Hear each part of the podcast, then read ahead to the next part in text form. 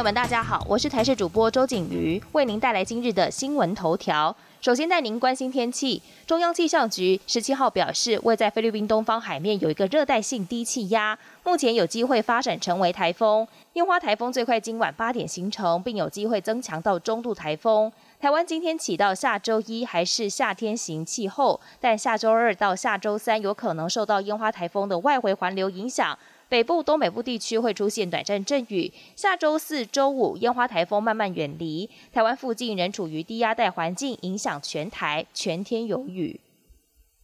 疫情三级警戒为解封后的第一个周末，根据新北市人潮仪表板上午最新资讯，乌来区观光大桥往环山路以上路段容流量达百分之二十，也不建议再前往。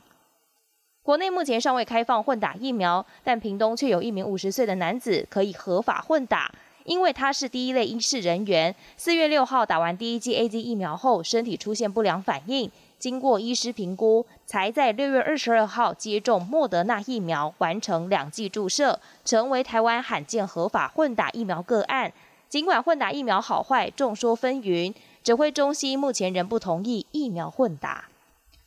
国际焦点来关注传染力更强的新冠病毒 Delta 变异株肆虐。英国近期染疫人数持续反弹，十六号新增超过五万人确诊，其中包括许多是没有打过疫苗的年轻人。另外，当天还有近四千人住院，是三个多月来最多。政府首席医疗顾问发出惊人警告，未来几周内重症患者可能每隔三个星期就会翻倍。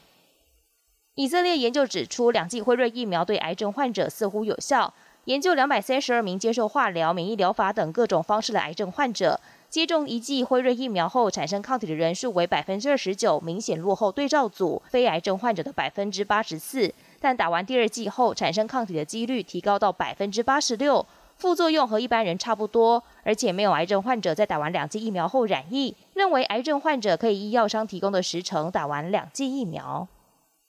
法国巴黎埃菲尔铁塔关闭九个月后，十六号重启，游客开心登上铁塔，重温疫情前的悠闲时光。同一时间，因为疫情再起，法国政府也颁布新的防疫规定，促使民众赶快接种疫苗。本节新闻由台视新闻制作，感谢您的收听。更多内容请锁定台视各节新闻与台视新闻 YouTube 频道。